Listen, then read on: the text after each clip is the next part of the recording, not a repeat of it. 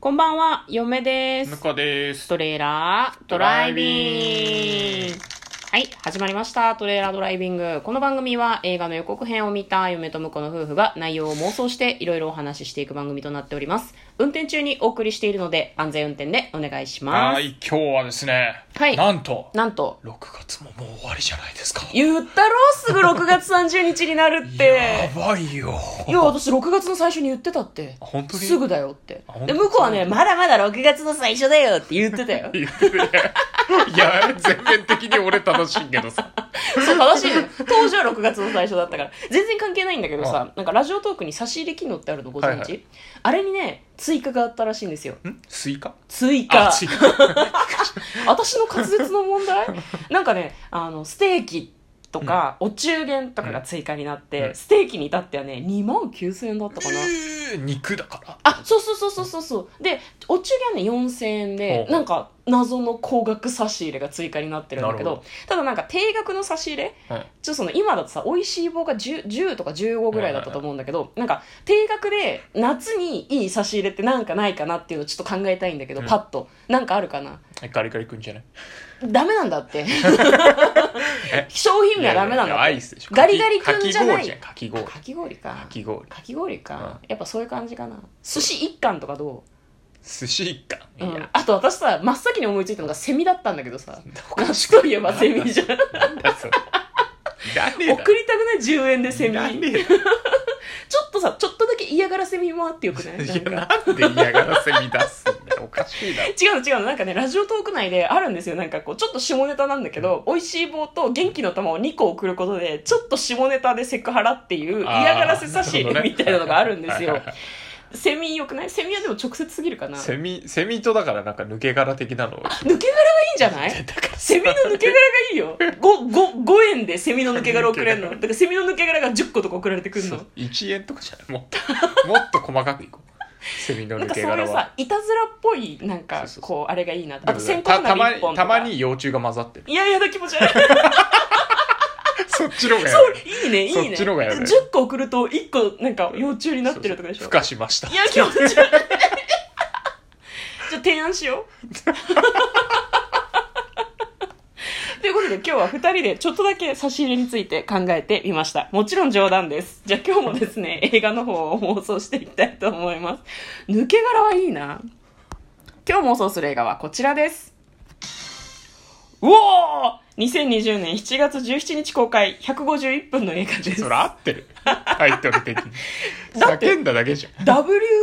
WAR なんだけど、うおーって書いてあって、びっくりマークが2個ついてるのあよー。確かにうねおーでしょ。そうそうねもうインド映画 です。来たよ、みんな。夏に向けて元気出してこう。来ましたねは、はいいじゃあまずはですね、予告編の方を復習して内容の方を妄想していきたいと思います。インド映画全世界興行収入2019年第1位。なるほど、世界で1位を取りましたってことで。なんかね、セスナみたいなちっちゃいヘリコプター、これセスナでいいのかなうんうん飛行機がね、飛んでんのね。大きいやつじゃなくてちっちゃいやつ。それの羽んとこになんか人がいんのね。そうなんでそこからスタート そうそなのうそうなんで中に乗らないんだよと思ったんだけどどうやらスパイらしい、はいだから中に敵がいるからそこに潜入しに来たんだろうねで潜入して、まあ、その敵をバタバタやっつけていくみたいなシーンがありましたねアクション満載っていう感じなんだけどお話としてはベテランスパイが何か裏切ったというような話のようですで善と悪に決別した2人のスパイが戦っていくという話みたいですで裏切ったのが先輩スパイで、はい後輩スパイは裏切ってなくて、うんうん先輩が考えることを俺は分かってるんで、うん俺が先輩を追います必ず倒すみたいなことを結構言ってましたねやつの次の動き予測できますみたいな裏切った上官を追う部下のスパイすごいねアクションがめっちゃ続く戦闘開始で隙間に差し挟まれるグラマラスな美女によるダンスのシーン、そうねこれインド映画インテードマです映画そうあとね多分ね常軌を逸したアクションが続くんだよねす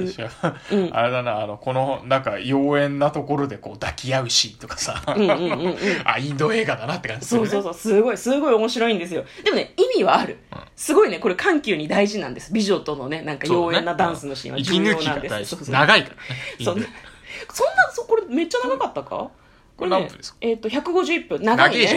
い。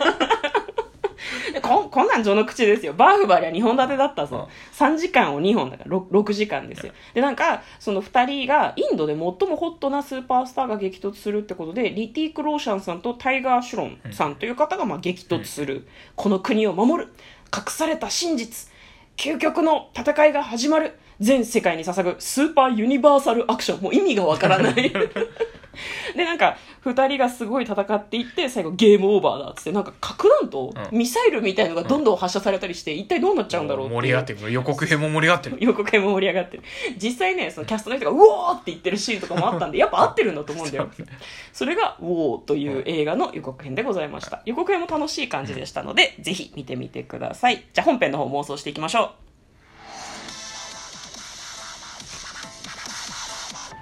トレーラードライビン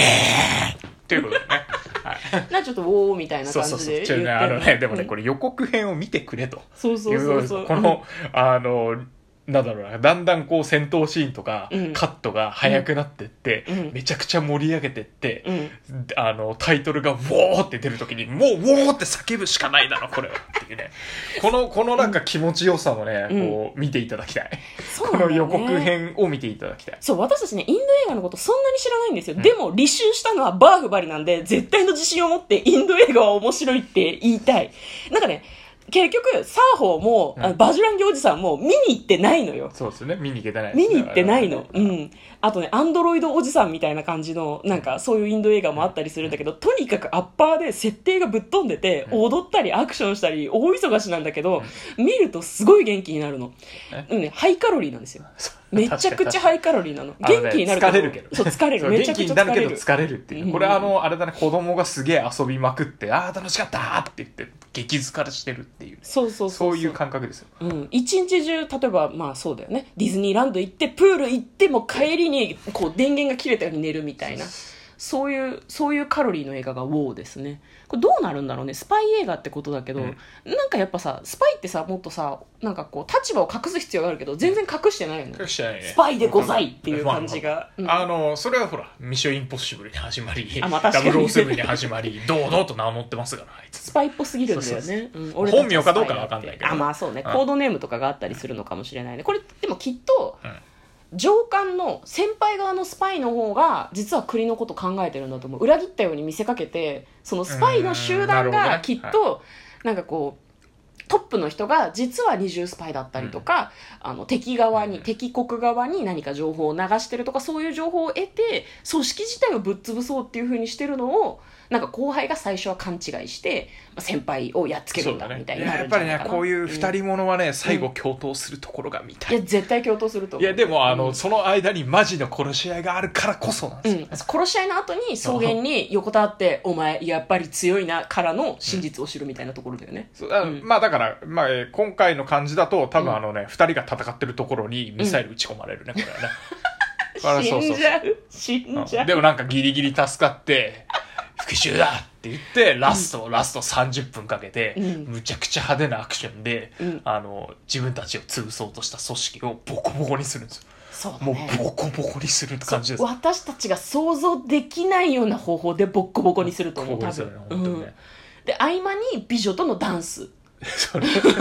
美女とのダンス、まあ、中盤ぐらいかな中盤序序盤と中盤に1序盤回とずつ中は盤に入る1んで回すそうよねね、後半多分ちょっとねなんかシリアスな展開もあったりとかするんだと思うんだうよんねこの美女黒幕だったりするのかなどうなんだろうねあいいと思いますよ結構さポスターの真ん中ら辺に美女がいるから黒幕っていう可能性もあるよねそうだねあのこのこの人を巡ってっていう可能性もあるねあ最初は組織のいろいろで戦ってたけど結局同じ女を好きだったっていうことが分かって戦あうみたい色なのも恋あるか坂なっていうよりはなんかこうななんだろうな、うんこの人がすごいなんか重要人物とかでどっちが取るかみたいな 感じもあるかもしれないね、なるほどねそうねでもなんかううおーって感じだからそんなにでも今回は色濃いっていうよりもやっぱりうそうそうそうそうおーっていうぐらいだからバトルバトバルトルがメインなんだろうねきっとだからねラスト、この2人が共闘して、うんこのお姉さんがうん、めちゃくちゃ強い多分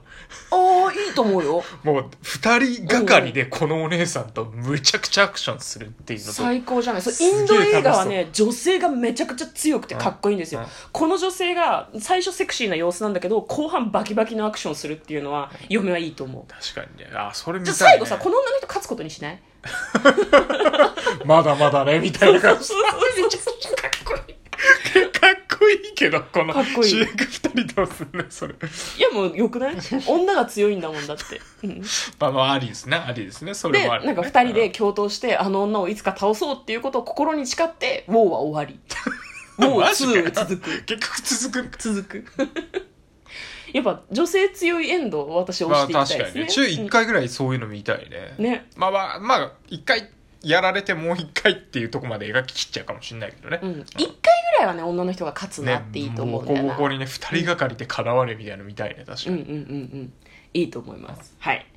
では、えーそんな感じでいいですかね、はい、いいと思いますはいはい、じゃあストーリーを簡単に読んでまいります。えー国際的なイスラム教過激派テロリストを追ったインドの対外諜報機関 RAW のナンバーワンの腕利きスパイカビールが味方の高官を射殺して逃亡した RAW はカビールを抹殺することを決定優秀な若手スナイパーのハリードがカビール抹殺のミッションに名乗りを上げるしかしカビールはハリードの憧れの存在でチームの指揮官と部下としての数々の作戦を遂行した死のような人物でもあったハリードは任務遂行を固く決意するがそれでもカビールの起こした行動に疑問の気持ちを拭いきれないままカビールの行方を追うというような序盤のストーリーのようです、はい非常に気になる映画ですね、ということで嫁と向こうのトレーラードライビングドライビングまったね抜け殻いいと思う